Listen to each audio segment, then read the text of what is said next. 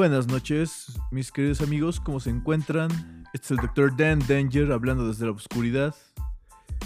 Porque pues, es posible que en algún momento se, se me vaya la luz. Pero siendo un haz de luz a lo lejos, es el lucero de la mañana. Está con nosotros mi amigo Ponchismes de Jerusalén. ¿Cómo estás, Ponchismes? Onda, Danny Boy. Muy bien, te escucho bien, muchas gracias.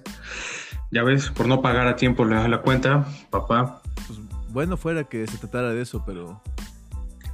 Pues fíjate que en otro acto de esos increíbles de la cuarta transformación, pues resulta que... Pues muy similar a lo que hablamos la semana pasada, hay mentiras en la 4T. Ok, ¿de qué va esto?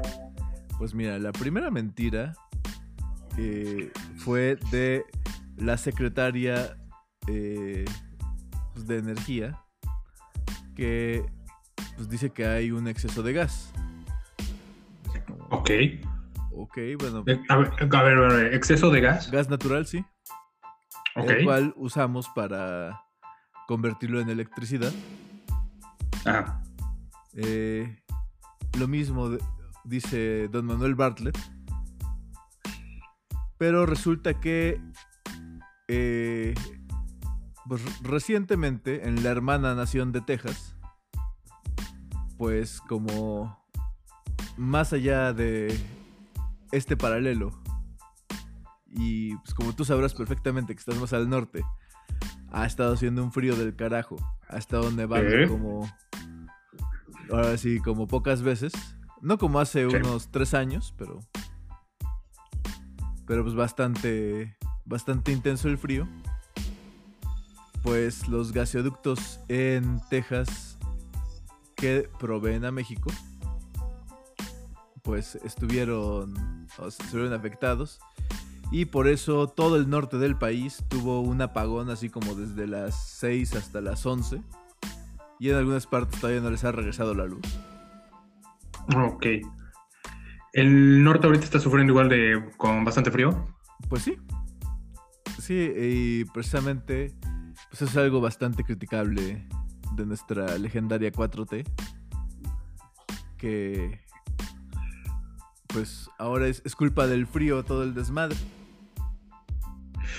Ok. Eh, mira, si el frío tiene mucho que ver, puedo, puedo aceptar eso. Ah, est- estoy de O acuerdo. sea, pero, defini- no estaban preparados para esto. eh, esa, es otra, esa es otra cosa. Ajá, Eh. no estaban nada preparados, ni en Estados Unidos ni en México en este caso. Que bueno, Estados Unidos es el que estaba este, proviendo a México en este caso de gas. Pero mira, nosotros ya estamos como. Sobre así como, como carro. Carro de hot dogs con diablito.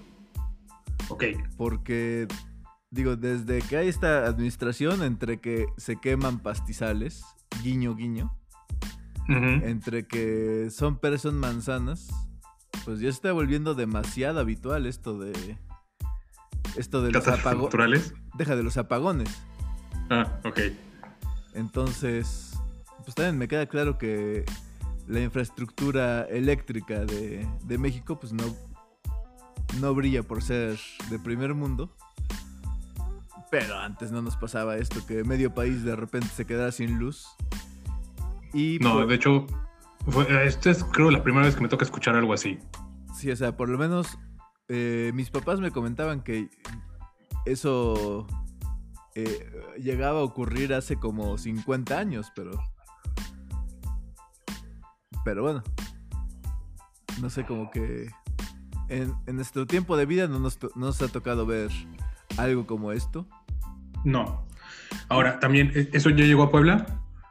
Eh, No, fíjate que, pues, pues ahora sí, ya exactamente los porqués, eh, pues sí te los tendría que decir un especialista en temas eh, energéticos o alguien más docto que yo en esos temas, pero eh, al- hasta donde tengo entendido, eh, no sé si, no me acuerdo si fue en nueve o en dos estados, incluidos Puebla, donde tengo mi cuerpo material, eh, pues iba a haber cortes de luz entre las 6 y las 11 Ok. de entre 15 y 30 minutos. Pero como también, si algo he aprendido en la cultura mexicana es que de 15 a 30 minutos, pues, Tiende a ser de una a dos horas. pues híjole, yo, yo- en mi experiencia es más como de, pues a lo mejor mañana. Entonces, De hecho, ajá, igual apenas tuvimos ese problema por acá con la luz. De hecho, nos tocó justo cuando estrenábamos podcast. Este, pues igual fue el apagón aquí en toda la zona. Y de. fue de cerca de 6, 7 horas más o menos. Sí, pues. No sé. De, de entrada sí cu- cuestiono la preparación hasta de autoridades como las de Canadá o empresas que se ubican en Canadá al decir, bueno, pues ¿por qué no así checan todos esos desmadres de sus líneas, de el abasto de electricidad en verano? Sí, o sea, cuan- cuando no existe la posibilidad de que pues, se- la gente se quede sin luz y se empiece a congelar. Yo tenía ese miedo, sí. Yo tenía ese miedo. Pues ese mismo miedo tengo entendido que lo andan sufriendo mis compatriotas al norte del país.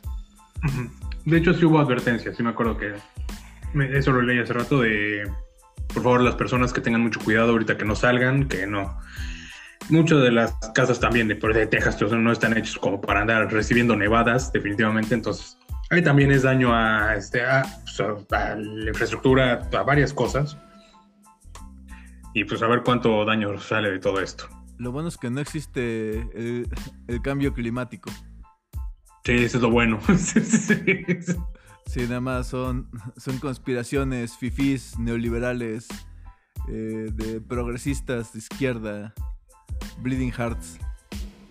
Ay, Trump, cómo te extraño. Fíjate que dentro de el tremendo desprecio que le tengo a ese asqueroso hombre anaranjado, Ajá. sí lo extraño tantito. Porque como que. como que daba de qué hablar. O o sea, Sí, teníamos tema con él. deja. Me daba. Me daba oportunidad de distraerme de lo nefasto que está el gobierno en, en mi propio país. Dice, bueno, como que ellos están más jodidos. Sí, a ellos les fue peor, honestamente. O sea, hablando de el buen Trumpito. eh, Ok. ¿Lo absolvieron, tú crees?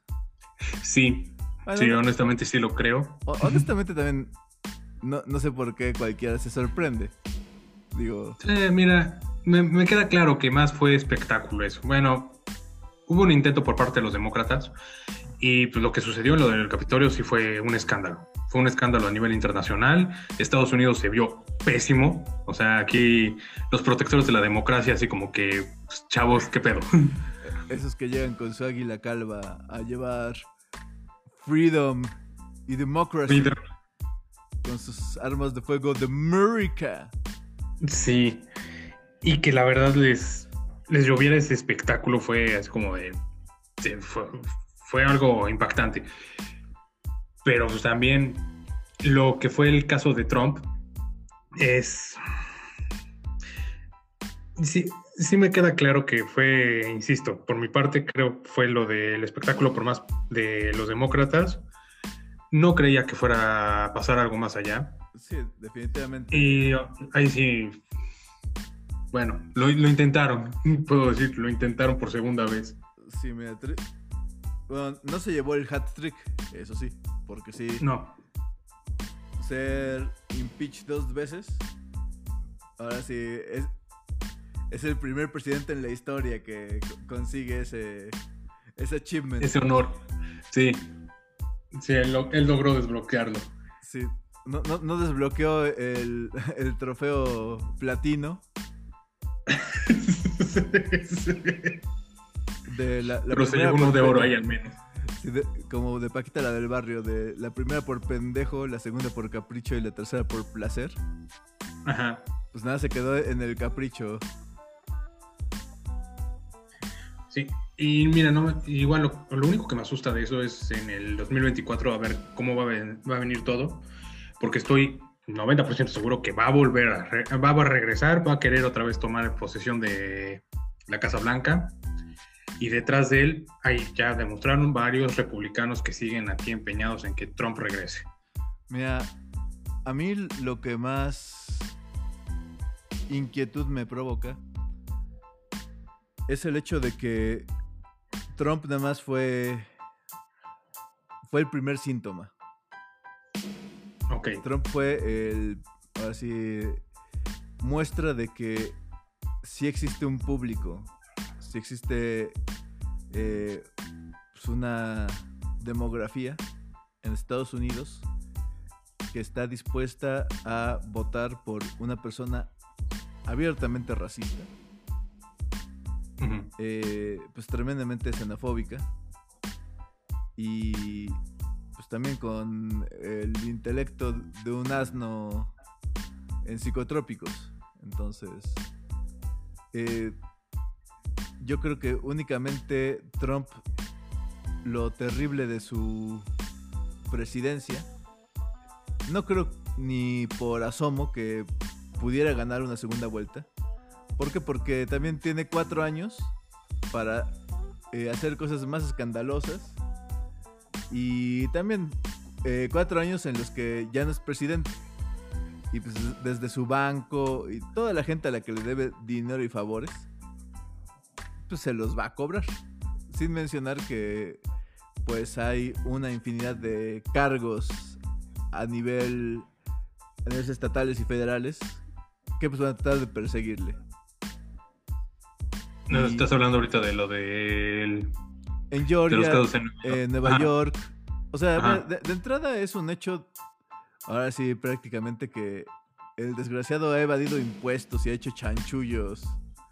Ah, no, sí, como cualquiera en esa posición, o sea, Sí. buscan perder lo, lo- lo menos posible en una... Pero, Aquí en, en lo que es Hacienda, o sea, papá. pero mira, en el caso de Estados Unidos, ¿sabes por qué detuvieron a Al Capone? ¿Por qué? No por la masacre de, de San Valentín, no por... Sí, no, no. Sí, o sea, no por traficar toneladas métricas de alcohol, o sea, no porque eh, literalmente podía matar a alguien en plena luz del día a media calle y pues no lo iban a detener. No, lo detuvieron por evasión de impuestos. Es Sí. que nadie le debe al fisco, papá. Sí, en, en Estados Unidos eh, son otro pedo. El fisco es Sí. otro pedo. Sí, no, deber, deber al gobierno de Estados Unidos es como que ya jugarle pesado. Sí, entonces. Sí, o sea, yo no creo que. Yo no creo que se postule. Y, si- se postula, va a perder. Pero, repito, pero. Quién sabe a quién le abrió las puertas. A quién le creó. o- sea, a quién le va a heredar esa base de gente ignorante, racista. Y pues en general. No cool. Y pues, no sé qué. No, no creo que ahorita se lo ceda a alguien. Yo sí creo que va a regresar. Ah, no, Va a buscar cómo y, Ah, no, y sabe que tiene a la gente atrás de él. Mira, si no lo detienen si- eh, y si no lo cancelan, claro que va a volver a intentarlo, pero te digo, no creo que. O sea, ya es cartucho quemado. Honestamente, ya. eh, eh, pues, su respuesta ante la pandemia fue nefasta.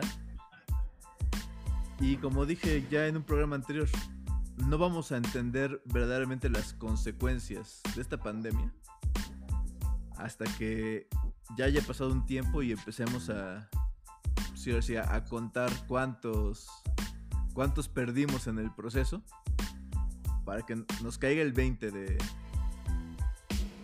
O por lo menos al mundo le caiga el 20 de qué precaria e- es nuestra situación. Eh, ahorita. México con ni siquiera una tercera parte de la población de Estados Unidos, pues ya tiene la mitad de los muertos de Estados Unidos. Entonces, bueno, insisto, por lo menos México está en primer lugar de algo. Ok. Mira, nada, regresando rápido a lo del e, el punto que dijiste del síntoma. No me sorprende porque igual cuando él estuvo como candidato, con estos toques extranacionalistas que traía, con estas ideas, me acuerdo que en muchos países del mundo empezó a levantarse mucho esa idea. De verdad, me acuerdo que en Francia hubo candidatos con la misma, con la misma, con la misma tirada. En Asia. Bueno, no, no quiero tocar Asia porque eso ya es así como que. sí, es otra historia. Ahí, son otra variedad de, de villanos. Sí, sí, exactamente. Pero por ejemplo, bueno, este, México, de hecho, graciosamente siento que AMLO tiene también así como que esa... El populismo que existe es bastante nacionalista con, con lo que él trabaja.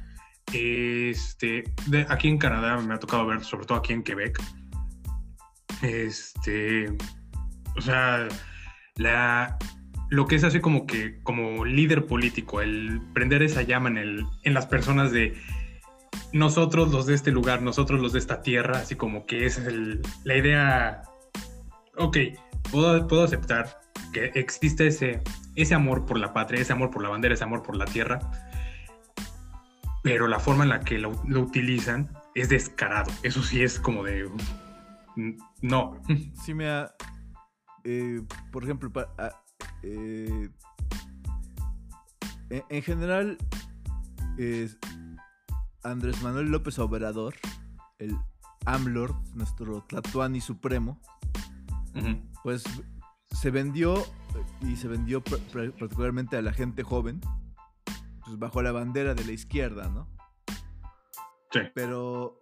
Sí, sí, era bastante izquierda, sí. En todas sus políticas, en todas, en todas sus opiniones, el cabrón es ultraderecha, o sea, eh, en general la, crisis de feminicidios, o sea, eh, eh, de, acoso a la mujer, pues no hacen nada para, para, para, combatirlo. Eh, él personalmente se ha expresado en contra del aborto, que pues, para mí, independientemente de lo controversial que pueda resultar para muchas personas, pues es un derecho básico de las mujeres decidir sobre su cuerpo.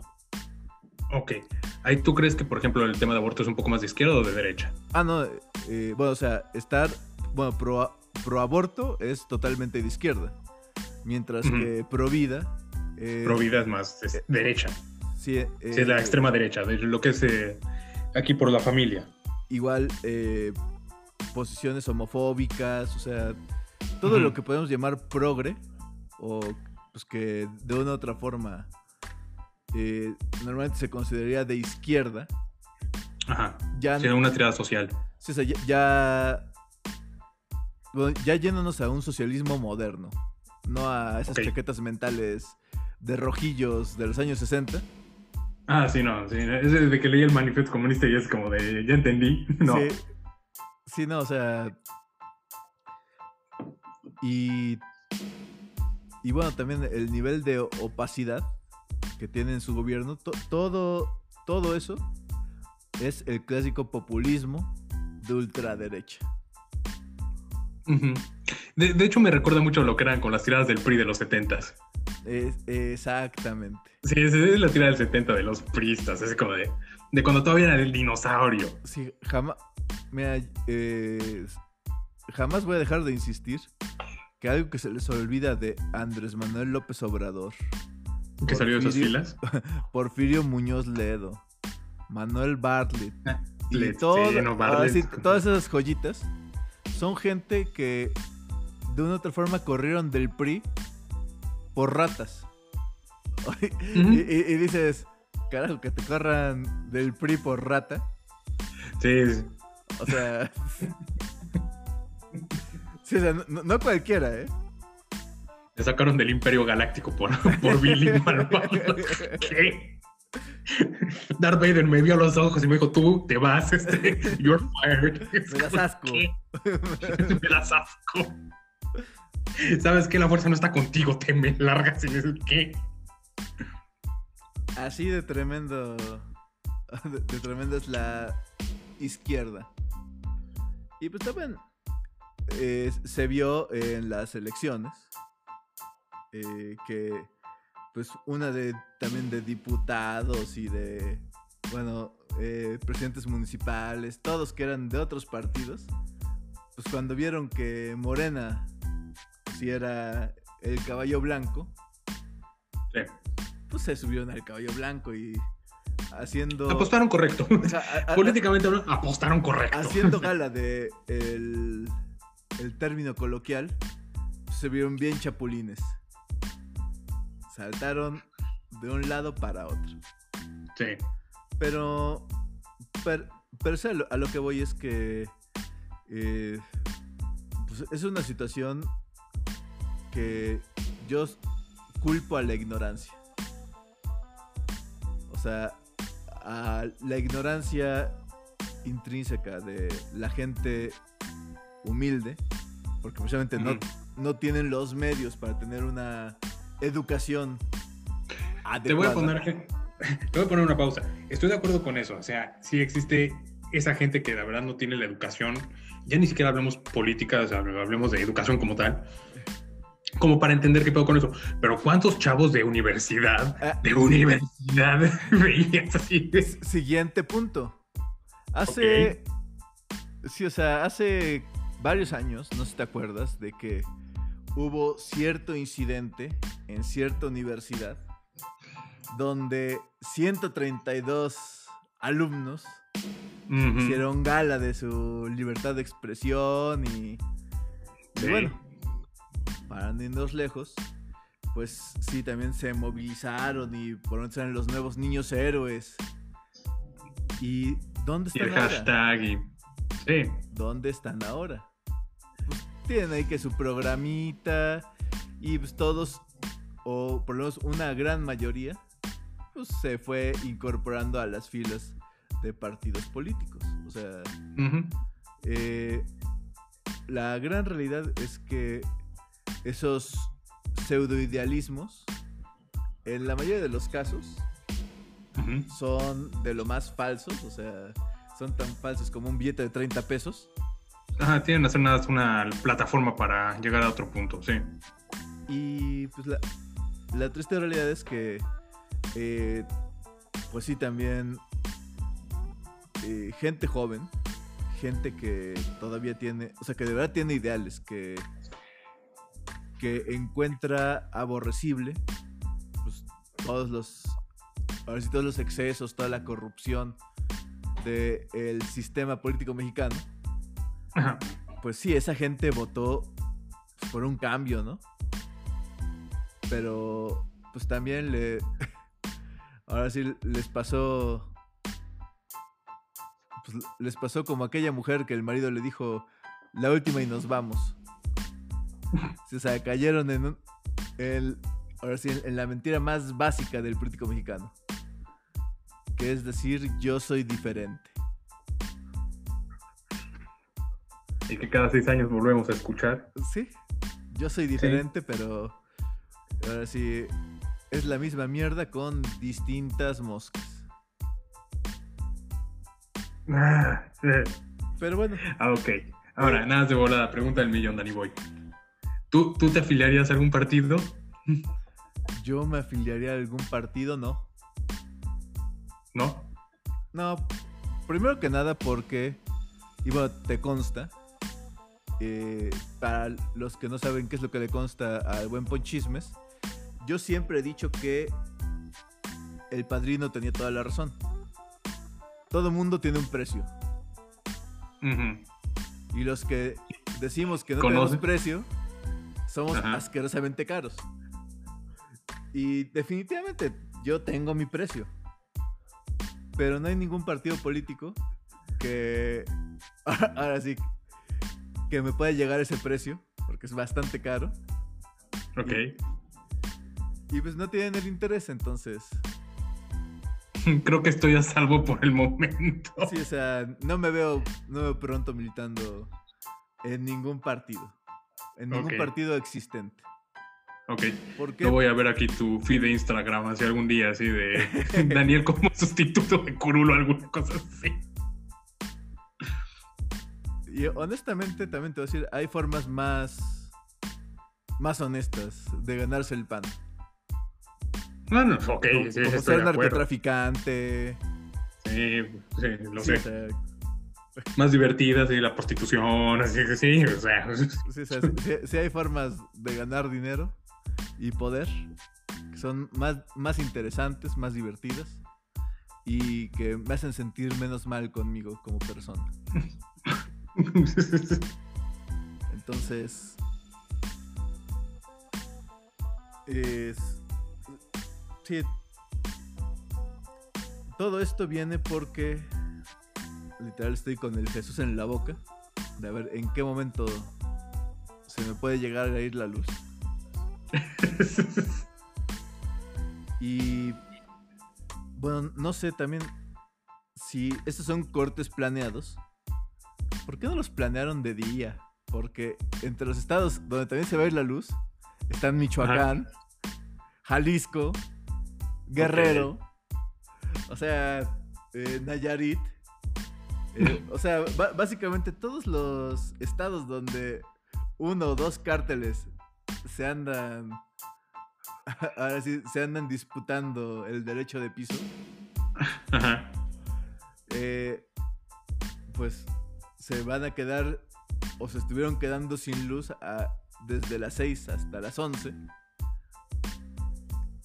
Y pues también son eh, son situaciones que también se dan comúnmente en zonas pues, pues también eh, de áreas conurbadas, por decirle de otra forma. Como también decir nuestras microfavelas que tenemos alrededor de cualquier ciudad Sí. que de por sí ya son inseguras. Entonces, o sea, yo nada más con la terrible situación económica que estamos viviendo, la inseguridad en cualquiera de estos estados que he mencionado, incluido Puebla, porque también Puebla, cuna, cuna del huachicol, Sí. Sí, o sea, no sé en qué momento les- se, les, se les hizo que fuera una brillante idea, pues dejar sin luz. eh, pues, e- estos focos rojos. Yo no estoy esperando que se queden sin luz para escuchar saqueos en tales lados. Así quiero, quiero ver las fotos de los Walmarts así con la puerta tirada. Por, por menos, por menos en este país se saquea. Sí, entonces yo no estoy así como de, vamos a ver cuánta va. A ver cuánto va Sí, esta. o sea, pero nada más eh, toco madera que el cosmos, el infinito y la señorita Saori no lo deseen. Pero sí, o sea, literal eh, es, la fórmula perfecta para que se arme un, un buen desmadrito. Sí. Que se fue la luz.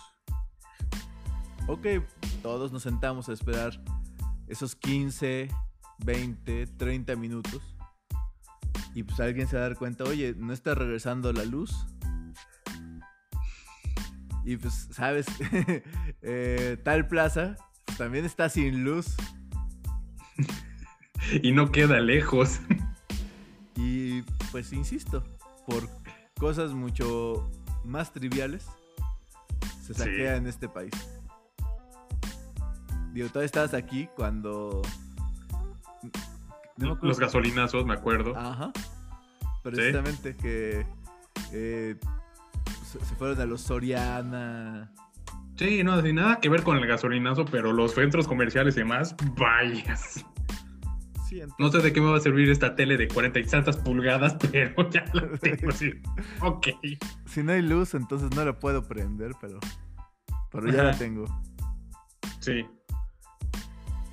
Pues mi único consejo es pues un Best Buy que te quede cerca. Pues, de una vez, chavo. ¿Cómo te explico, Ponchito, que ya están cerrados los Best Buy? Se declararon en bancarrota. Sí. Ay. Un Electra. Un Electra te no, queda. no, no tengo- ahí sí no tengo el valor. Porque, porque también me imagino quiénes van a ir a sacarle el Electra.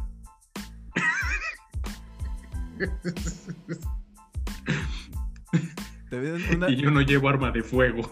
Sí, una disculpa para todos los que entienden el clasismo en estos ácidos comentarios, pero pues, jódanse. sí, punto final. Pues e, ese, ese es el primer punto de la agenda esta noche. Esperemos que la luz todavía me dure para aventarnos un par más. Y a, lo mejor hasta para recomendar algo.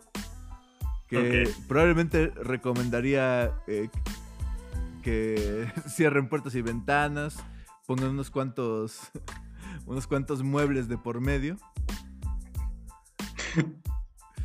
y como dijeron en la de Gremlins, invertirle a generadores y armas de fuego. Sí.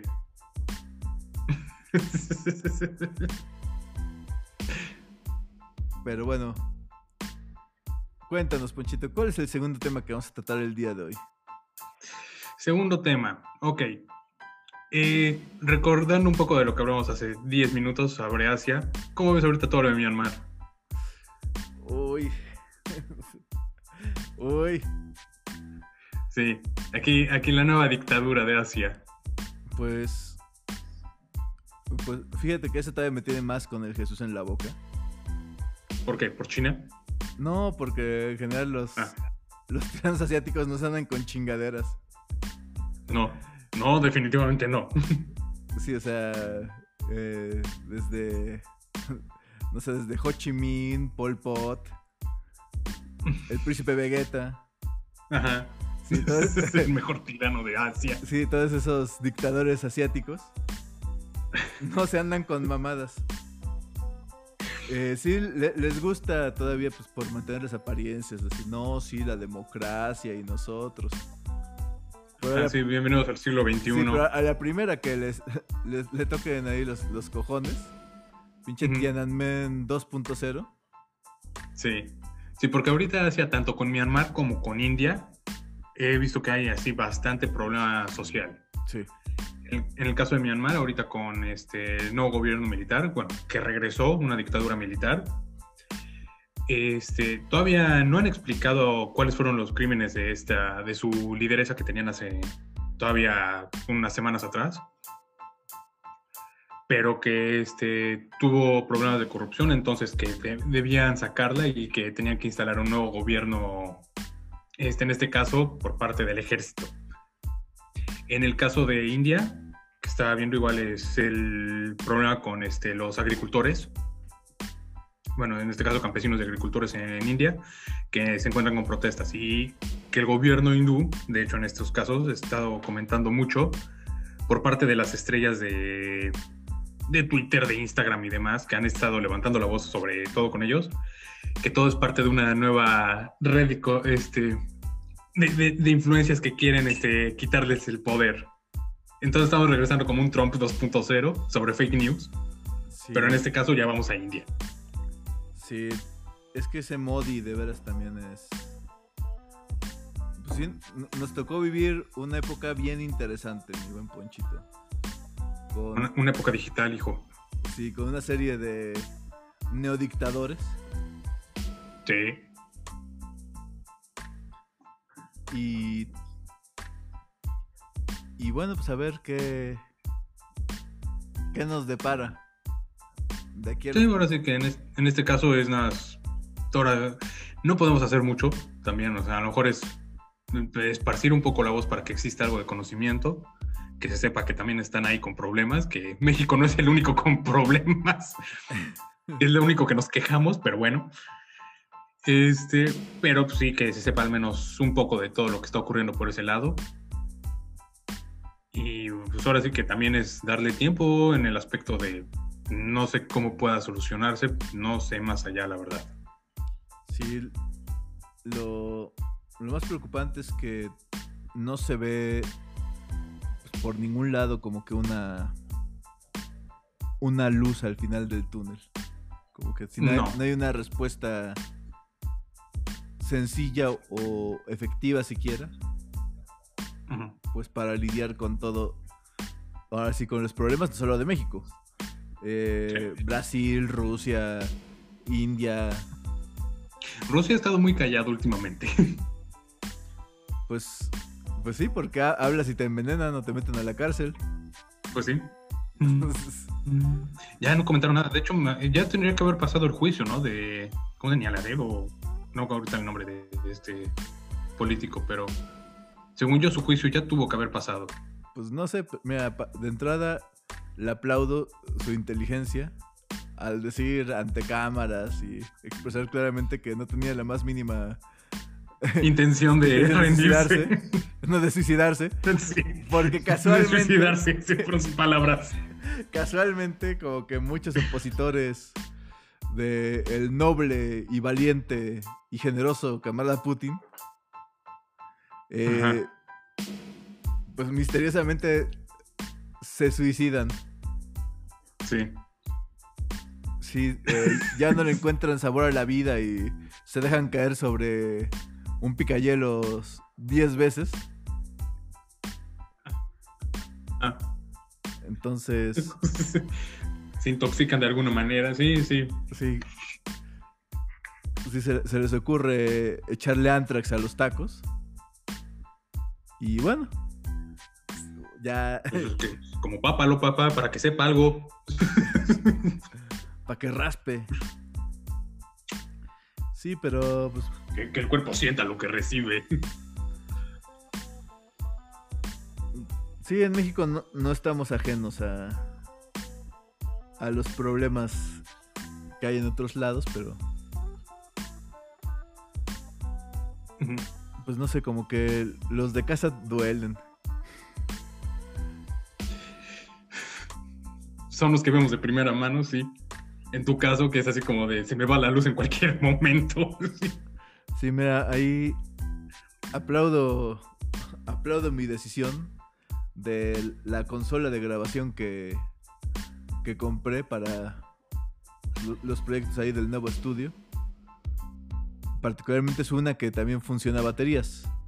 Y específicamente si, eh, si se va la luz, no deja de grabar. Entonces, eh, probablemente probablemente si se fuera la luz nos interrumpiríamos un instante y pues ya nada más eh, me podría conectar a través del celular y terminar el programa, pero pues, de lo contrario, en otros momentos, pues sí hubiera sido un final de programa muy sorpresivo, un cliffhanger.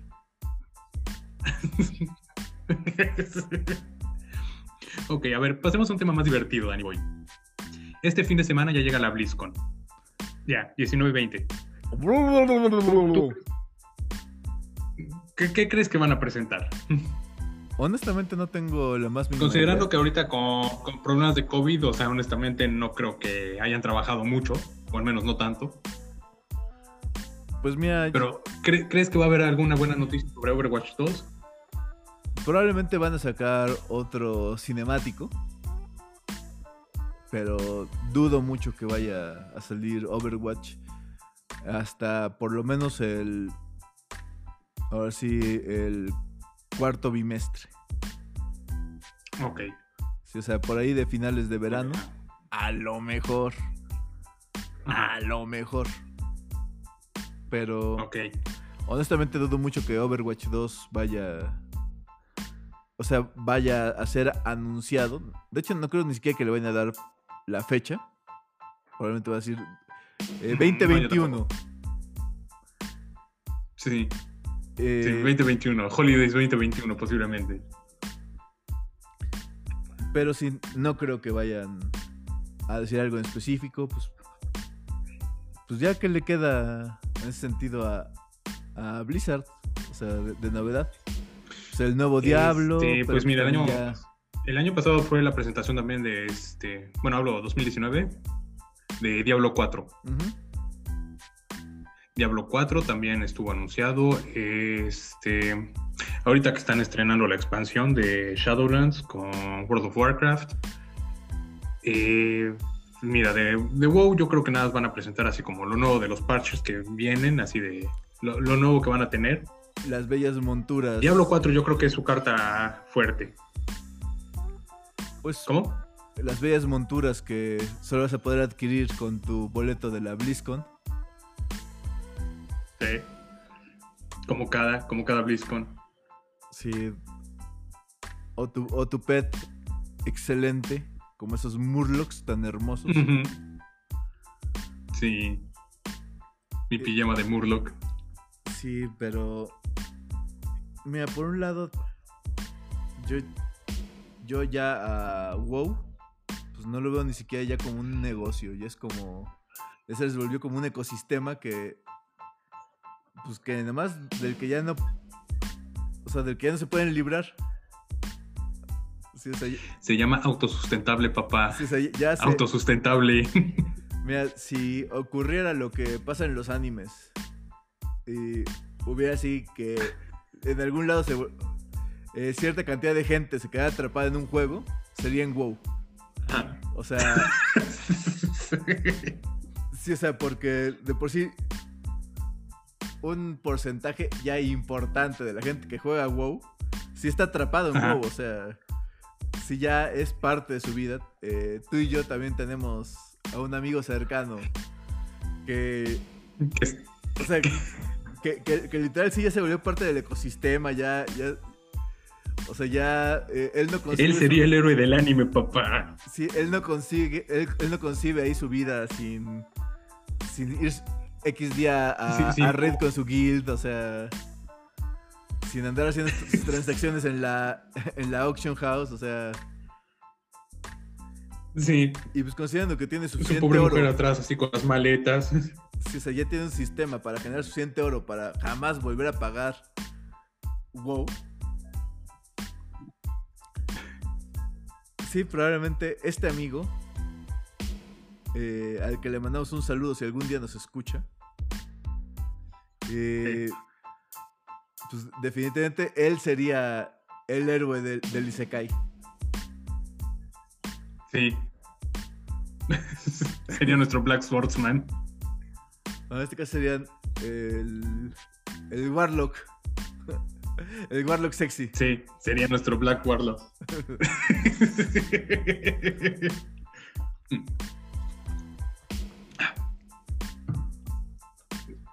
La coordinación para los dos echar el traguito de agua.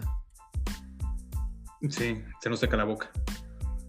Sí, pero Pero mira, de ahí en fuera, así, BlizzCon, te digo, viene este fin de semana. Yo opino, su carta fuerte viene a ser Diablo 4. No creo que haya una presentación más grande que lo que vayan a hacer con ellos. Y bueno, pues ahora sí que yo sí estoy un poco ansioso por ver algo de ellos. Honestamente, como, como un poco fan aquí de varios de sus juegos, sí estoy así como de pendiente a ver qué, qué hay. sí, pero es que la realidad es que sí. eh, Bliss ha. Ahora sí, ya- ya tiró la pelota en muchos sentidos. Porque pues, Heroes of the. Storm, pues básicamente abandonado. Hearthstone Sí. también. O sea, Pues no, de hecho, Ya- ya entran en la- es- todavía o sea, lo tienen ahí. Así Sí, como, o sea, pero me refiero a que entran en la misma dinámica que, que con WoW. De que per se así ya, ya no esperan adquirir nuevos jugadores. Sino simplemente ya mantienen a los que tienen. Ok. Sí, o sea, eh, en los últimos... Bueno, de alguna forma tienen que adquirir nuevos. O sea, No, eso sería lo ideal, pero pues dime qué... Pues qué han ofrecido en los últimos seis años que digas, hace que la gente, ah, no, sí, voy a, voy a empezar a comprar juegos de, de Blizzard. bueno, si consideras que Blizzard está con Activision, pues es Call of Duty. Pues es simple y sencillo. Call of Duty y Warzone creo que es así de los este, Battle Royale más jugados que hay ahorita. Pues sí, eh, Blizzard sí es propiedad de Activision, pero también Activision es también una bestia completamente distinta. Y que también Activision está en el mismo caso, que también Activision no, no ha innovado ni madres. No, Eh, o sea, me queda claro que es como el EA Sports, o sea, es cambiar del FIFA 20 a 2021, es como de, Sí, ok. los Call of Duty. eh, eh, la única novedad que les puedo aplaudir es que dijeron, oye, esto de los Battle Royale, de tener a, a 50 o más pelados en, en el mismo mapa, Ajá. rifa. O sea, eso se los aplaudo. Que vieron dónde estaba el hype Y se subieron al tren. y se subieron a tiempo. Sí. Cosa que no se puede decir de otros como Ubisoft. Ajá. Que, Sí, que lo intentó y la verdad ahí sí fracasó. Sí, o sea, estaba. bueno, está simpático su juego. Ajá. Creo que todavía sigue, pero no es nada. Sí, sí, sí. O sea, no es nada del otro Sí, pero mundo. ese ese no suena, en lo más mínimo. O sea, lo comparas con otros y no es como que veas un nivel competitivo en eso. Sí, o sea, eh, esto de los. El craze de los Battle Royales, pues también. No recuerdo cómo se llama el que jugábamos, que era de magos. Ah, este, Spellbound. Spellbound. Eh, no Creo sé, que era Spellbound, ajá. No sé para qué plataforma está disponible. Nosotros lo jugamos en Play 4. Y pues todavía ese. Eh, está para. Ajá. o- eh, ¿Para qué está? Está para PC, lo tiene en Play 4, este, bueno, Play- PlayStation Store, este. Me parece que igual Xbox. ¿Sí? Que creo que sí. Bueno, o sea, el punto es que ese por lo menos medio le echaron ganitas. O sea, y dijeron, bueno, vamos a darle un twist a los Battle Royale. Ok, ajá. También está entretenido para un rato, Sí. pero... eh, Pero no llega al hype. Sí, no, y también eh, eh, siento que... Pues... Si al momento de que le balanceen las mecánicas, porque sí, o sea, sí hay como builds que están bestialmente rotos. Sí. O sea, en el momento en que balanceen las mecánicas va a perder algo de chiste. O sea, ese también es un problema que le pasa a este tipo de juegos, que para estar balanceados, eh, pues terminan nerfeando o bueno, debilitando a las clases, a los personajes y pues de- pierden el atractivo que pudieran tenerle pues, cierta demográfica. Bueno, de es- los eso lo hemos visto en todos los juegos, honestamente. Lo que es el. Lo, lo llaman el cookie cutter build. Así como de, de que todo el mundo tiene que hacerse eso. Si quieren destacar. Eso existe desde. Me Ah. acuerdo que desde WoW. Desde. ¿Qué quieres raidear como un ladrón? Pues mi hijo, este es el build. No, pero me gustaría intentar de Assassination. Mi hijo, estás perdido si quieres hacer eso. Sí, sí, o sea, pero. Mira, por un lado sí. eh, eh, precisamente Warzone. Eh, yo creo que por eso pues, vino a, a ser un, un fenómeno. O sea, vino sí, a, a contender por la corona contra Fortnite. Ajá. Porque ahí sí relativamente... Bueno, sí existe la posibilidad de customizar tus... Ahora sí, tus build-outs de armas y todo eso. Pero Sí. sí, en su principio sí es un juego más... Donde brilla más la habilidad de los jugadores. Ajá, como shooter como tal, sí. Sí, o sea, que el tipo de personaje que juegas. Ajá, o el arma que escojas con el, el equipo que quieras. Ajá. Sí, o sea, porque por eso a mí también, por más que le he tratado de encontrarle cariño al Apex, pues nomás no. O sea, para mí, eh, raya en ese punto, o sea, se queda muy mediocre en el sentido de que, pues ni es así socialista como que todos somos iguales, co- como en el Warzone. Ni, ni nadie es suficientemente especial para decir, ah, pues sí, sí lo quiero jugar, o sea, sí quiero aprenderle bien a este héroe, champion, o como le quieras decir, como lo juegas Overwatch. Overwatch, por ejemplo, Ok. eh, sí, los personajes, independientemente de que los bofean o los nerfeen, pues sí tienen eh, un Una skill- tarea que hacer o, sí, un skill set. o, o cubren un nicho. Claro. Ajá. Y, o sea, pocos llegan a pisarle los talones a otro. O sea, no, no están así como en el mismo territorio. Eh, Ajá. sí, o sea, no puedes decir que eh, X, X héroe. O sea, bueno, eh, ya, ya más, más en específico. No puedes decir que un Roadhog puede hacer lo mismo que un Reinhardt. Eh, los dos son. Héroes muy, ahora sí, con un skill set muy distinto. Y pues, también un playstyle Sí. muy distinto.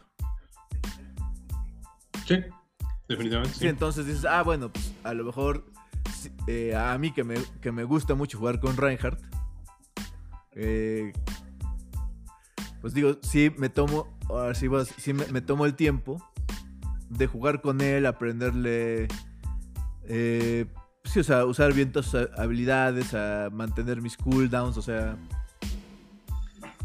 A entender la mecánica de cuál es tu tarea ahí. mientras que con De que tú eres el mundo. mientras que con un Pretty Boy eh, Maori como es Gibraltar. Este. ¿Quién? El de Apex eh, es Gibraltar, el, Sí. el Maori. Sí, sí. Pues como que no. Está, está, está cool su escudo y todo, pero como que no me.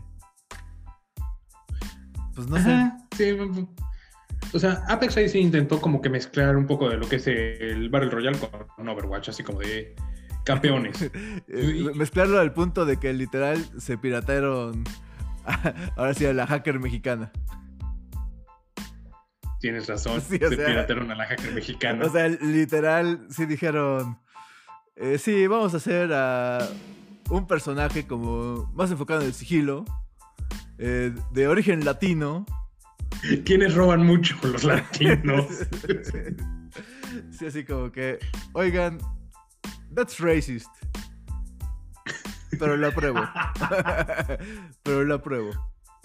ok. Si tie- tiene, Y- skin de calaverita de dulce. Todo perdonado.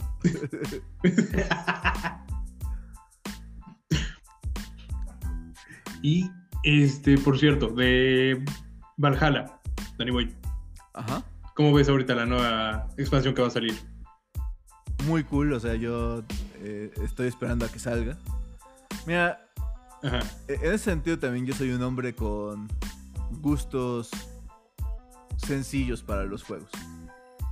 O sea, por lo menos mi tipo de juegos son como si los Assassin's Creed, eh, el Cyberpunk, los Final Fantasy, o sea... Bueno, los nuevos Final Fantasy. Ok. Ajá. O sea, me gustan que sea open world.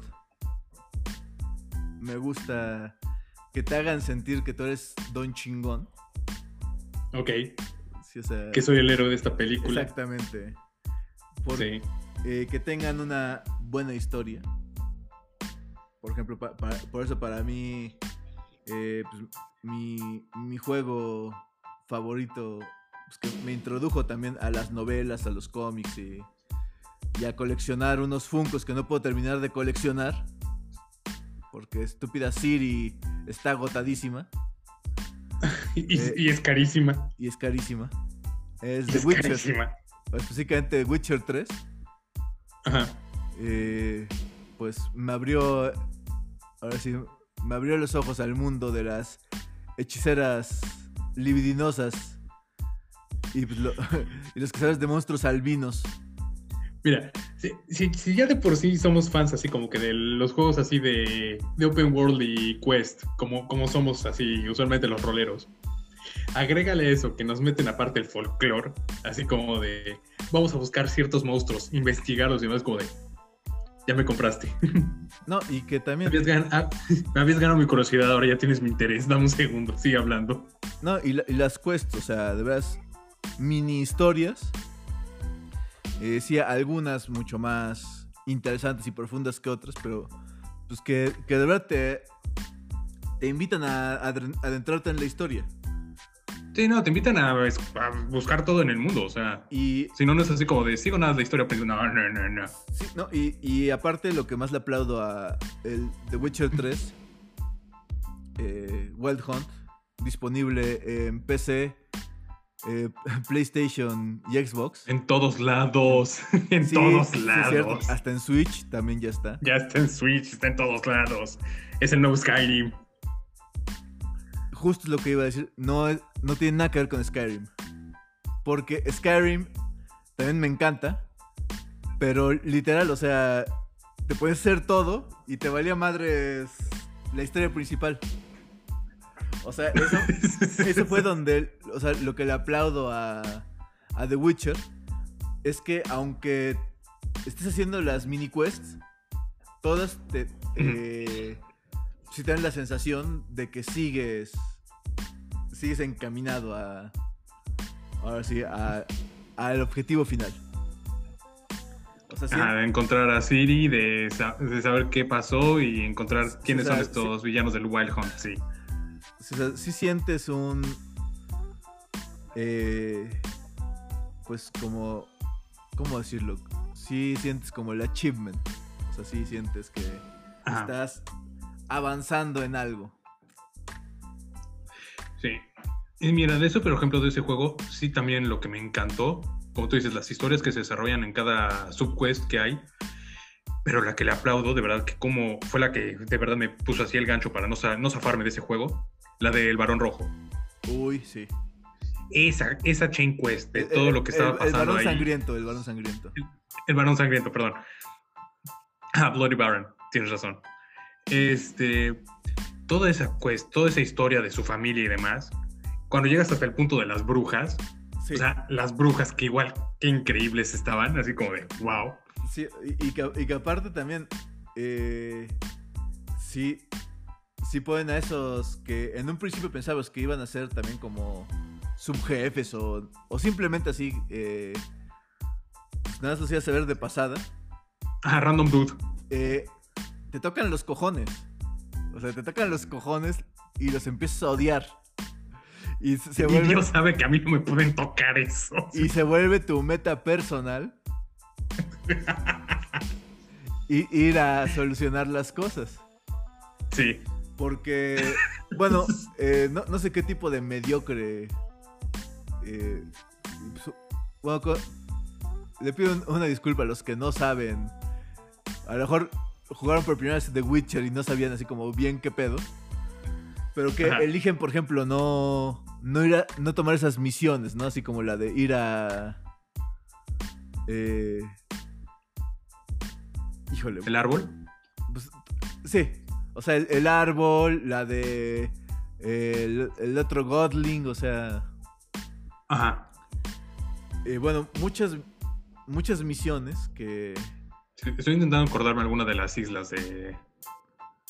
Pero no, ahorita no doy. De las islas de The Witcher, como Skellige, donde. Ajá. Donde estás así con una música de veras también. No, el soundtrack de ese juego a mí me encantó también. O sea, e-, ese toque así como de Europa Oriental con esa música y demás, como. Me, me pone en el mood. Los paisajes, la, la, la forma de reinterpretar a monstruos clásicos, o sea. Sí, no, insisto, ese fue así, como roleros es fue... Me acuerdo, de hecho, cuando tú me lo enseñaste en, ahí en tu casa, que me enseñaste así el bestiario de todas estas criaturas, así de, ok, ok.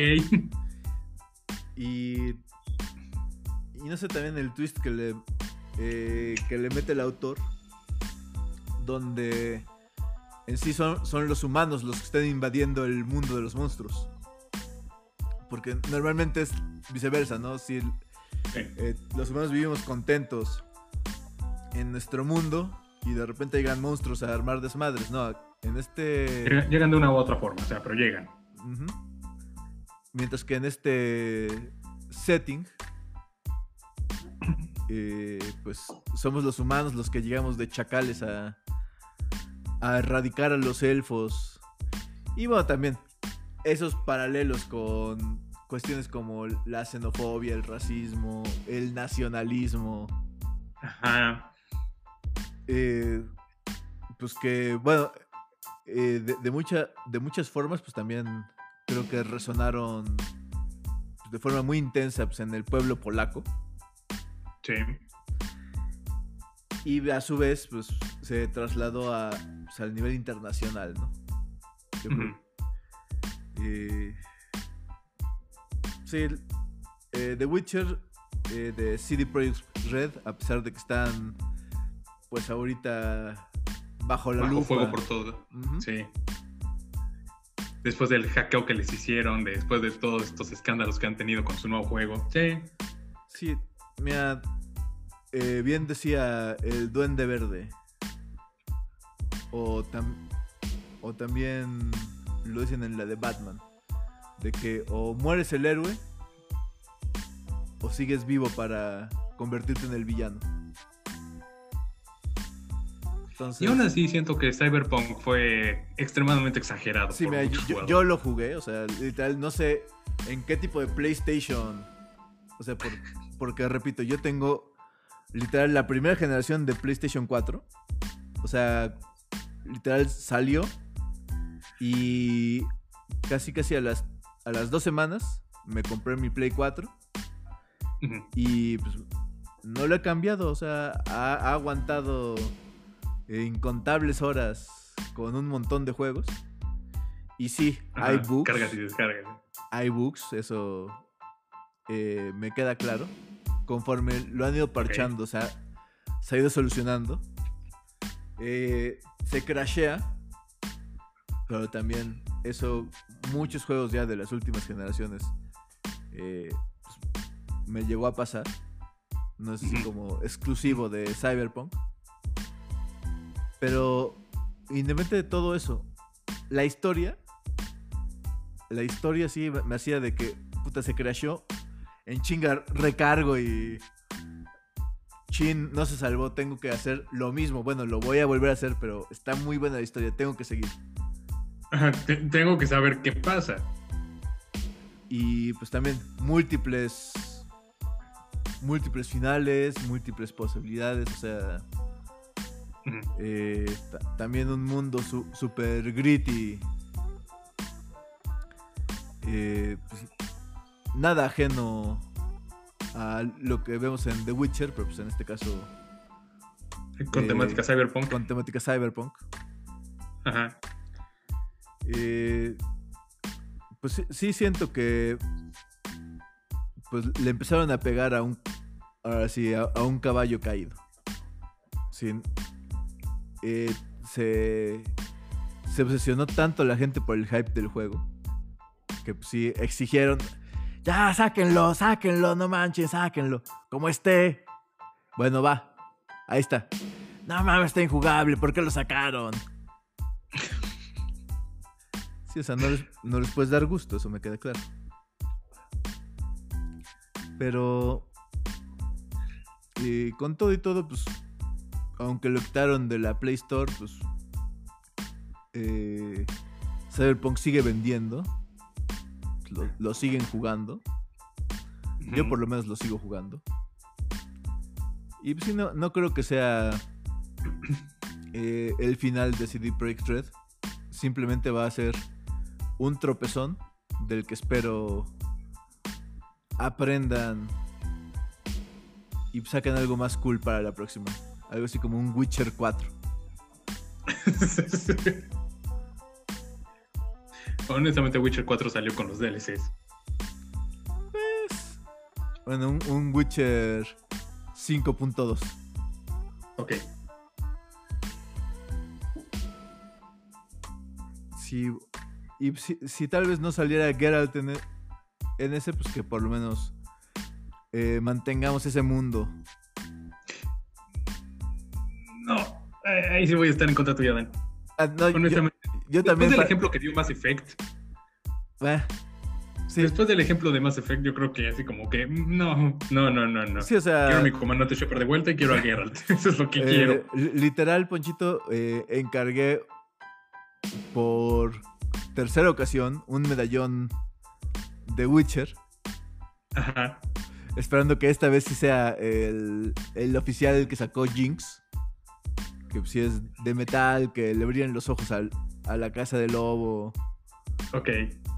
Eh, digo, me, fascina Geralt, o sea, eh, en el juego, en las novelas, pues, como Superman en la serie. A pesar de que también todos esos expertos de Gema, ay, eh, eso no es realista, así no pelea alguien de verdad. Ah, pues sí, ¿verdad, cabrones? Como saben perfectamente cómo pelea un mutante con super velocidad.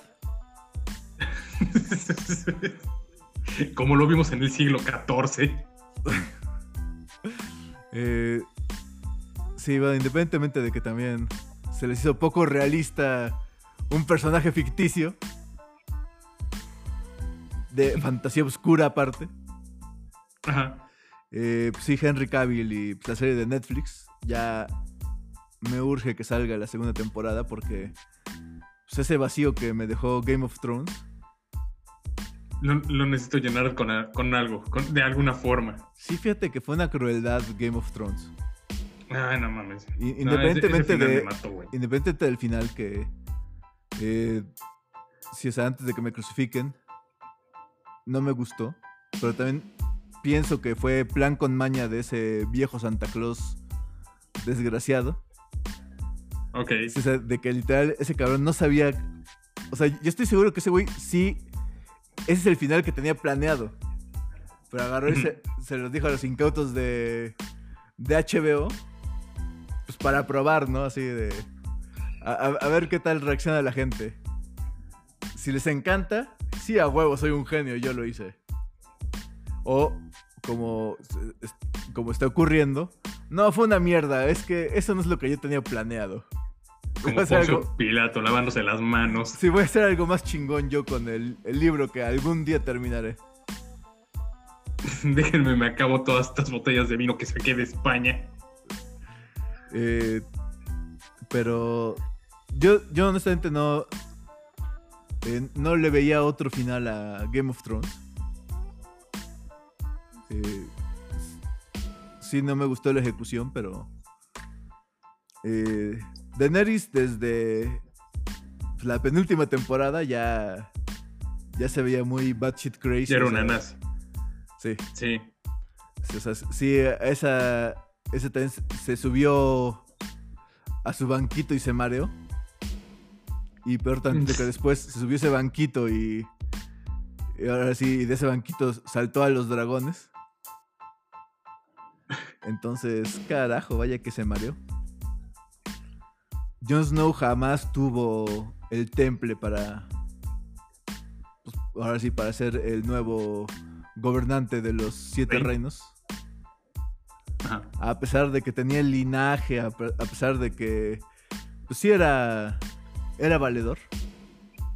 Pero pues, sí ja- jamás tuvo ni la ambición ni la visión para como para decir, ah, yo voy a ser yo voy a ser un mejor Westeros.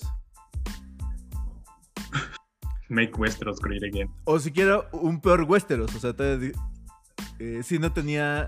No tenía como. Sang, eh, No tenía plataforma política, Daniel. mira, tenía sangre de rey, pero no tenía corazón de rey. Ok. El que lo tenía. El que lo tenía, y ese sí era. Un pequeño Mesías. Era Tyrion. Tyrion para presidente, Tyrion para rey. Pero pues era Tyrion. Y pues. Sí, él jamás hubiera podido gobernar. Ok. Cersei. Pues, ¿Ya cambió de eso? ¿A quién nos dejaron? Pues a- al único hombre Stark. Sí. Sí, o sea, también que digas que fue porque fuera eh, el cuervo de los tres ojos o, o el primer profesor Javier. Pues no, o sea, simplemente es porque fue el único cabrón que quedaba. Sí, o sea, con derecho al trono, Ajá. pues dime quién chingados quedaba. Nadie. Sí, o sea, eh, todos se murieron. Eh, pues también eh, Westeros no. eh, tampoco era así como realmente progresista, así como para. eh, Muy, a muy regañadientes aceptaron a Cersei como reina, y pues porque precisamente se, se les, se les murió el chamaco. Ajá. Se les murió su- Los chamacos. se les murieron lo- los Trumps. Ajá. Sí, o sea, fue como, bueno, pues ya ella es la mamá, pues que se quede, ¿no? Total. ya no hay, Pues ya, ya no hay señora, nadie más. Necesitamos que caliente el trono en lo que llega otro hombre, por favor. Sí, entonces, pues sí, eh, Sansa, que hubiera sido también una. O sea, pienso que una posible candidata. Ajá. le tocó ser mujer. Entonces. Pues no le iban a ser gobernante. Sí, no, la otra escuincla nada estaba de paseo por momentos. Sí. Entonces, pues. ¿Cómo más lo vas a terminar? Porque Pues no. si, si hubiera quedado como, como gobernante de Neris, pues ahí no terminaba. Ahí empezaba eh, otro pedo igual o peor de intenso. Otro reino tiránico ahí. Pues otra novela, pues de, de ahí sale el dinero de George R.R. Martin. ¿Qué, ¿Qué le costaba? Pues, de, que- pues ya, ya encontró que mejor va a ser precuelas. Eh. Cierto, hay una precuela ahorita, según esta producción. Dos. ¿Dos? Sí, una. O, o sea, hasta donde yo recuerdo, una que va a ser así como de los Targaryen. Antes de que Ok. cruzaran el. Ahora sí, eh, el mar. Ajá. eh, porque pues venían así como de Dragonlandia. Sí. Y otra que tengo entendido que es, es creo como 400 años antes de, de Game of Thrones. O sea, bueno, de, Ok. de A Song of Ice and Fire, Ajá. para ser exactos. Sí. Ok, ok, ok. Pero bueno, como siempre nos desviamos mucho del tema. Eh, eh, todo esto es que, pues sí, a mi corazón nerdo y pues mi- mi... Ahora sí, mis necesidades roleras medievales pues están ins- terriblemente insatisfechas. Sí, se terminó Game of Thrones y pues mis domingos empezaron a verse más vacíos. Eh, me gustó mucho Love- Lovecraft Country, eh, The Watchmen, o sea, pero pues no es lo mismo, Poncho. Pues, me Necesito esas espadas. sí, me- ofrecieron The Witcher, pero pues también fue una temporada relativamente corta. Sí. Entonces, ¿Sí ¿Fueron ocho episodios? No, ni me acuerdo. Pero de- demasiado pocos para, para mis necesidades carnales. Sí. Entonces, pues espero que ya salga pronto la nueva temporada. Eh, y pues que también ya salga la de Lord of the Rings de Amazon. Sí, es cierto. De verdad. Sí, ya me hace falta algo de El Señor de los Anillos también en mi vida. Sí. Sí, ya, ya extraño eh, vi- vivir aventuras en la comarca y en la marca. No creo que tengamos comarca. en la marca este de Rohan. Eh, no, de hecho, hasta donde tengo entendido va a ser eh, pues, de la época de el, del Silmarillion. Ok. Sí, o sea, pues, eh, cuando Sauron empezaba a hacer de las suyas, pero pues, el, el mero Maloras era, era Morgoth. Ajá, ok, ok. Y pues de... Pero, o sea, todo es antes de que Sauron forjara lo de los anillos y demás. Ajá. Sí, hasta donde tengo entendido, Ok. pues, sí, es como va, va a estar ubicado pues, sí, en la época de Númenor. Eh, Ok. Y bueno, por un lado, ojalá me escuchara Stephen Colbert. Porque él sí es como el geek número uno de Lord of the Rings. El Señor de los Anillos, sí. Sí, ese cabrón, mis respetos. Sí puede. Así sí puede declamar eh, fragmentos del Silmarillion. Sí. Deja eso, sabe perfectamente de los personajes y eso que son un desmadre ahí. Sí, él. Ahora sí, mira, si no sabe a la perfección el, el pinche linaje de los reyes de Gondor, por lo menos tiene idea. O sea, sí te Sí. puede decir eh, quién fue el padre de Aragorn aquí, qué le pasó. eh. Yo creo que por Y menos- así hasta tiempos inmemorables por por lo momentos. menos unas 4 o 5 generaciones, sí te dice sin pedos. Ajá. Eh, Pero pues, sí, a, a ver qué nos. Ahora sí que nos presenta Amazon. Por un lado, pues sí, me da la tranquilidad de que no va a estar pitera en cuestión de efectos especiales ni de ambientación, o sea, todo eso. Pues con el pinche dinero que le pueden echar. Ok. ¿Peter Jackson re- regresa de alguna forma para este proyecto o...? Te mentiría si te dijera. Estoy un 99% seguro que a huevo lo van a consultar. Ajá, ok. Eh, me encantaría que consultaran también a Del Toro. Porque a pesar de que pues, no fueron así tan, tan bien recibidas la segunda trilogía, bueno, la trilogía del Hobbit, Ajá. eh, me encantó ver los toques de Guillermo del Toro desde... Ahora sí, bueno, desde cómo... Cómo decidieron que fuera Smoke.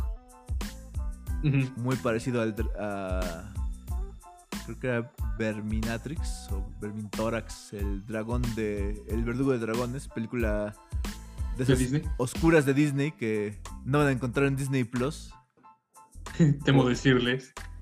porque en esa el dragón se come a la princesa, jajaja, spoilers. Eh, pero bueno, también el, el rey goblin gordo, el, el goblin albino, o sea, todo eso, no. Ajá. también con sus ta- tatuajes escarificados, o sea, todo eso es Guillermo del Toro por excelencia. 100%, sí. Digo, hasta, hasta me atrevería a decir que la, la secuencia de cuando cantan los enanos en casa de Bilbo. O sea, me hizo pensar en Hellboy y el Ejército Dorado cuando canta Hellboy con Abe Sapien. Ajá. Sí, o sea. No sé. Es lo que me encanta también de Guillermo del Toro, que es un director. ahora sí, sí es cine de autor. Pero no es. No es tan intrusivo como a lo mejor puede ser Tim Burton. ¿Ves una película? Ok, el- porque. El 90% de las películas de Tim Burton. Y si ese güey eh, o sea, grita, yo soy Tim Burton, esta es mi película.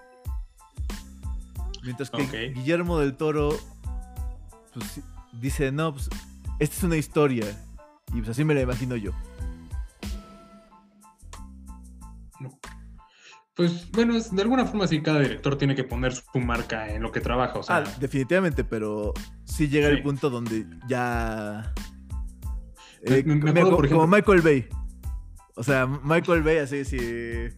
quiero explosiones. Sí, no, y... Pero, pero señor, están en medio del campo. E- así. e- esos sonidos, esos sonidos extraños ahí de efectos especiales. Particularmente como de cuando se transforman los Transformers, el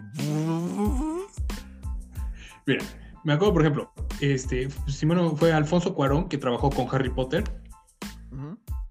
Este, me acuerdo, por ejemplo, fue la tercera película de El prisionero de Azkaban. Me acuerdo perfectamente cuando salen en la tienda de dulces, esto, esta tríada de niños, las calaveritas de azúcar, o sea, así como que las marcas del director ahí. Hablo de Zack Snyder con sus cámaras lentas. Estoy hablando de, este, Sí. como tú dices, Tim Burton con toda su Pero- iconografía que trabaja y a eso agrégale la música de Danny Elfman, porque creo que son así como super amiguis. No, y, Este- y bueno, y que también va a, sal- va a salir su, ahora sí, su pareja, Elena Bonham, Bonham Carter, o sea, eh, si puede va a meter a Johnny Depp de algo. Sí. O a Ahorita está una chica dorada, que es esta Eva Green. Sí. Que también he trabajado ya bastantito con ella. Este. Ah, como dices, Michael Bay. O sea, con sus sonidos raros y sus secuencias de explosiones. Y también sus como... eh, pues sí, sus cámaras lentas, eh, demasiado sensuales, sean de hombres o de mujeres así, pero a huevo sí tiene que poner a, a, a gente bonita bien sudada y musculosa, así. sí, o sea, eh, de- decían bien en Padre de Familia, tirándole medio al homo- homoerotismo. Sí. Sí, así. eh, eh, ¿por, qué, ¿Por qué me estoy emocionando de ver a Ben Affleck y a Bruce Willis trabajando en una, en una plataforma? este. Y. Ay. J.J. Abrams, o sea. Ese con sus flares, su. O sea, es que definitivamente todos los, todos los directores, pues sí, tienen su firma. Pero sí, sí hay algunos... Guy Ritchie. Guy Ritchie. Pero hay, hay, algunos que sí son más intrusivos, o sea, sí, sí de específicamente Tim Burton, por ejemplo. Eh, Brian De Palma, o sea, Robert Rodríguez. Ah. Ok, Robert Rodríguez es así como que cine de autor 100% definitivamente. Sí, no, o sea, pero es que no llegan, o sea, lo, con, lo que no me encanta, independientemente de que sí me gustan mucho las películas de estos directores, uh -huh. pero que que como que les faltan de repente medio los huevitos de aplicarle a Tarantino, porque si Tarantino es de que me vale, ahora sí, me vale madres, eh, a lo mejor ya tenía ya tenía la historia, pero si como que no me late, le voy a cambiar y le voy a hacer como se me pinche antoje. En mi historia matan a Hitler en un teatro y le prenden fuego a todo el alto. Ahora sí, a todo el alto estado nazi. Ajá.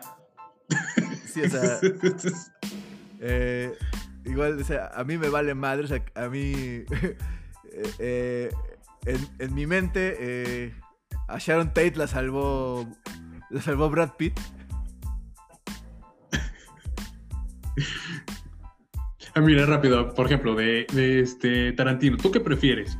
¿Inglorious Bastard o prefieres este Carlitos Way en este caso? Eh, Carlitos Way no es de Tarantino. ¿De quién era? Eh, creo que es de, de Brian De Palma. Sí, es ¿De Brian De Palma? Carlitos Wade con Al Pacino, Vigo Mortensen. ajá. Y Chiquita Mamá. Ay, ¿cómo se llama? Michelle Pfeiffer. Sí, ¿Sí era De Palma? Sí. Si no, Ok, No, y es mucho más- te voy a confiar, eso sí. y, y es mucho más vieja Carlitos Way que, Sí. que, Pe- que Perros de Reserva. Y Perros de Reserva, según yo. Bueno, ahorita tengo mis dudas. Pero de reserva desde. Si fue primero Perros de Reserva o si fue Pulp Fiction. Según yo fue Perros de Reserva. No, Perros de Reserva. Ah. Perros de Reserva fue primero, sí. Pero sí. Eh, bueno, si me dices Inglorious Bastards o. O eres Bueno, entonces así como que regresando a los inicios, como dices. No, no, este, no, lo que me refiero es como que a los principios. Por ejemplo, lo que es este Pulp Fiction o lo que en este caso, como decías, este Ah. Perros de Reserva.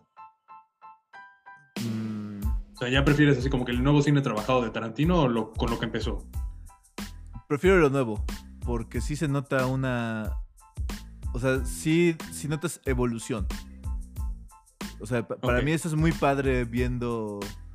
O sea, en el cine de Ah, autor. no- hon- honestamente no te pongo Hateful Eight porque honestamente a, a mí en lo personal Hateful Eight se me hizo un poco lento. Y cuando Sí. digo un poco lento se me hizo algo lento, de verdad, para ser Tarantino. Es que. Sí, o sea, hizo algo que pocas veces hace, que sí fue enfocarse en el diálogo. Eh, no sé si Sí, ubicas. y se enfocó de madres. Sí, no sé si ubicas a Kevin Smith, Sí. el de, bueno, el de Mallrats, eh, Jail, sí. O sea, por ejemplo, eh, sí me acuerdo que en una. En un monólogo que hace. eh, pues, alguien le pregunta, oye, pues, tú has escrito. O escribiste para Daredevil, o sea. O sea, has trabajado eh, en los cómics, te encantan los cómics. ¿No te gustaría dirigir una película de cómics? Y pues él comenta que creo que le habían ofrecido hacer la del avispón verde. Pero Ajá, él mismo la rechazó porque dijo que en su versión, básicamente, eh, tres cuartas partes de la película serían el avispón verde y, y Kato eh, recargados en belleza negra, hablando mientras se fuman un, por- un porro. O sea, porque sí, las películas de Kevin Smith eh, pues, son en un 90%, pues sí, eh, verborrea. Son pinches Ah, conversaciones eh, que rayan entre lo profundo, lo inspirador y lo bizarro. Como. Ok. Sí, ahora sí, como esa larga secuencia en Mallrats donde el personaje de Brody le está preguntando a Stan Lee acerca del el pene de la mole, el pene de Hulk. Sí, o sea, a ese nivel de randomness llegan los diálogos en las películas de Kevin Smith. Ajá. Eh, en Hateful Eight, Tarantino, pues sí, también explora eh, la cuestión de los diálogos, o sea, de desde cómo el personaje de Samuel L. Jackson se la pasa eh, pues presumiendo una, car- una carta falsa de Lincoln.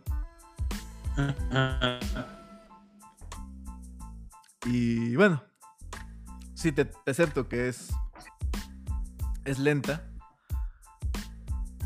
Pero yo, yo sí, por ejemplo, sí, sí veo Eres un héroe en Hollywood como...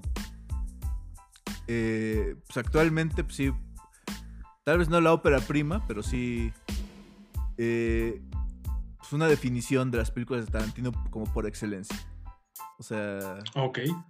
eh, sí, donde sí tiene ese balance entre pues, una narrativa eh, eh, muy enfocada en los diálogos, en las interacciones y pues, en la psicología de los personajes.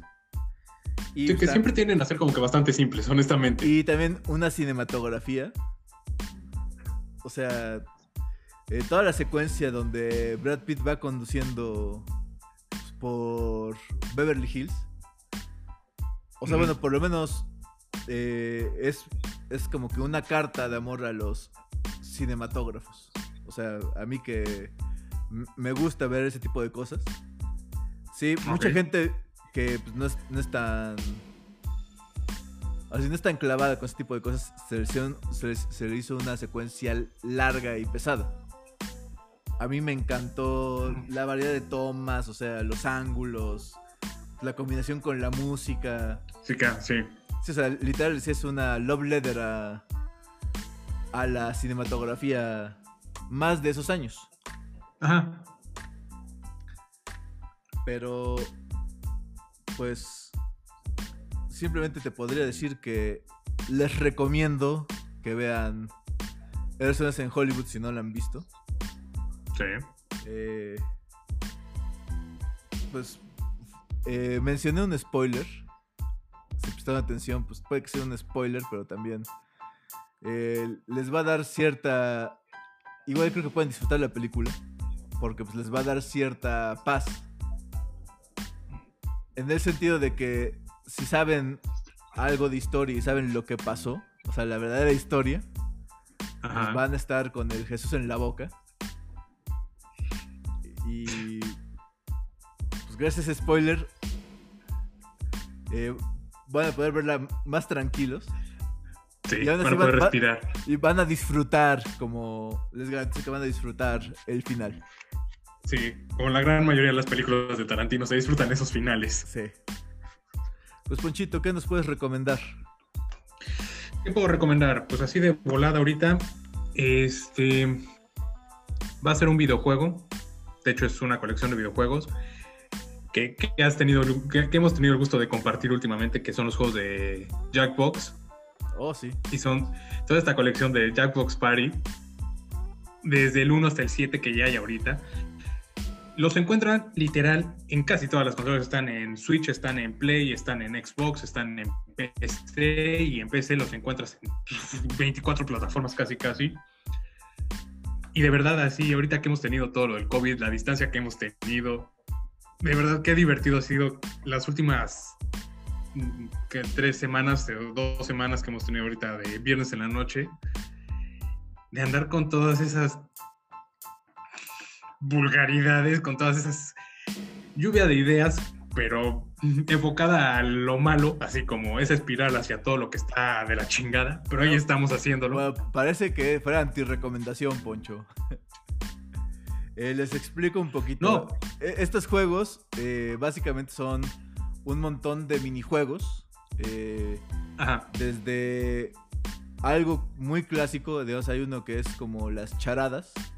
de donde a lo mejor uno recibe un personaje o un objeto o, alguna cosa y pues tienes que y bueno los demás tienen que adivinar qué es dar pistas y mientras tanto tú das pistas están otros juegos como lo que es este el completar una frase completar este una idea pero hacerlo de, de una forma graciosa y lógicamente compitiendo junto a otro jugador el que dé más gracia al resto de los jugadores se lleva el voto y por lo tanto entre más puntos llegas a la victoria.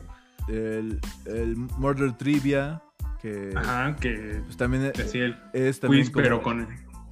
Es como jugar eh, maratón, pero divertido. Sí. Sí. Tiene, tiene un muy buen giro ese, ese minijuego. Y mi recomendación es toda esa colección de Jackbox Party ya sea que escojan comprar el 1, el 2, quieran comprar los 7, el que quieran. Todos tienen mínimo dos minijuegos que de verdad pasas el tiempo increíble, lo puedes jugar a distancia como lo hacemos nosotros, lo puedes jugar en la sala junto con otros 3, 4 amigos, si están ahí metidos, que no deberían, pero ahí están. Este, y lo puedes jugar desde tu celular, lo puedes jugar en la computadora y muchas otras formas. Eso tableta, como quieras. Eso particularmente eh, qué bueno que lo mencionaste. Pues sí, a lo mejor no todo el mundo tiene ahorita una consola, o sea, o, o simplemente eh, nunca le han latido así tanto los videojuegos como para decir, ah, bueno, le voy a invertir una consola. Pero esta colección de juegos eh, la puedes jugar desde tu celular, desde tu tablet. Eh, nada más necesitarías una pantalla o...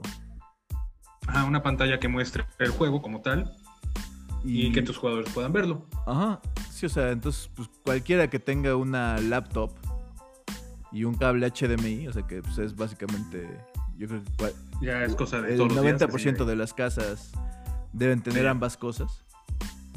Pues conecten la computadora a, a, la pantalla, a la televisión y, y pues disfruten de un buen rato, ya sea en familia o pues con amigos a la distancia.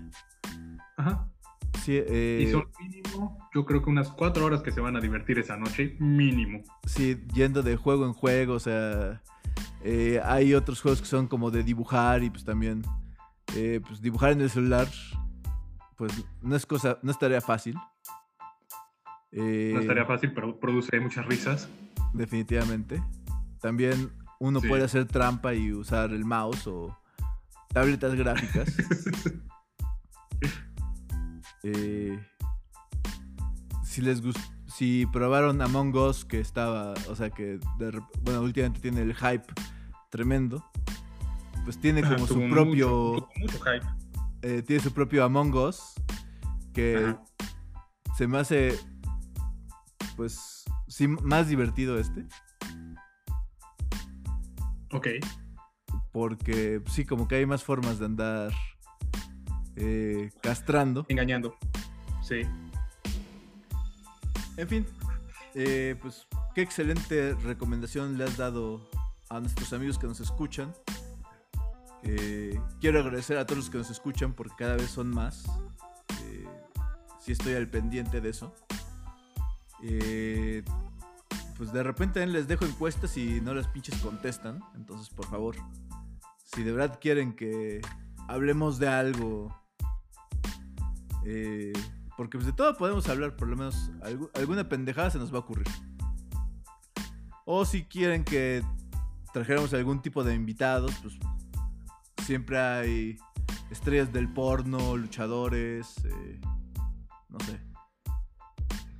Siempre hay alguien dispuesto. Siempre hay alguien que quiere contar una historia. Y aquí tenemos micrófono abierto. Así es, nosotros podemos darle esa plataforma para, para, para que compartan sus historias con ustedes.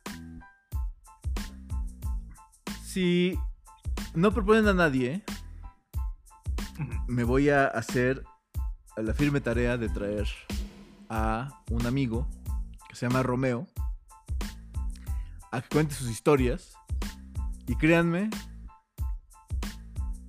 se van a arrepentir. Vamos a tener que poner un disclaimer en ese episodio de casualidad. Como... Se, van a, se van a divertir, probablemente, pero sí también van a Eh, también van a decir, Dios mío, ¿qué, qué he escuchado? ¿Qué he escuchado? Los, los va a cambiar. Sí. Y no para bien, no es como escuchar en misa un, un, un sermón que dices, esto me cambió para bien, no. No, no, Pero- no, esto es de que les va a dar un beso en la frente a su mamá y les va a decir, mijita, ¿estás bien? Ya pronto pasará el dolor y luego te va a poner la almohada en la cara para que te olvides del problema. Eso es lo que va a pasar. Sí, ¿Qué te pasó, mijita? Pues eh, llegamos a la hora con 35 minutos. Espero que eh, los hay- hayamos hecho que pues, su rato laburando o estudiando o lo que sea que hagan mientras nos escuchan, pues haya sido más amena. Eh, desde las lejanas tierras cercanas del Yukon, siguiendo la pista a una pandilla de wendigos que habitan por donde los castores hacen sus diques. El buen Ponchismes de Jerusalén. Eh, acuérdate, primero acabas con el líder y pues ya Sí. luego vas bajando con los hermanos. Exactamente, me acuerdo cómo va la historia. Y pues su doctor del oculto, eh, también doctor del corazón, con siempre buenos consejos, o malos consejos, pero que van a hacer que tengan buenas historias, el doctor Dan Danger. Pues les agradecemos que nos escucharan todo este rato y pues nos vemos, bueno, nos escuchamos el jueves. Con chismes, Danny Boy, ha sido un honor servir a tu lado. igualmente, muchas gracias. Ok, toquemos nuestros violines y hundámonos con este podcast. Me late.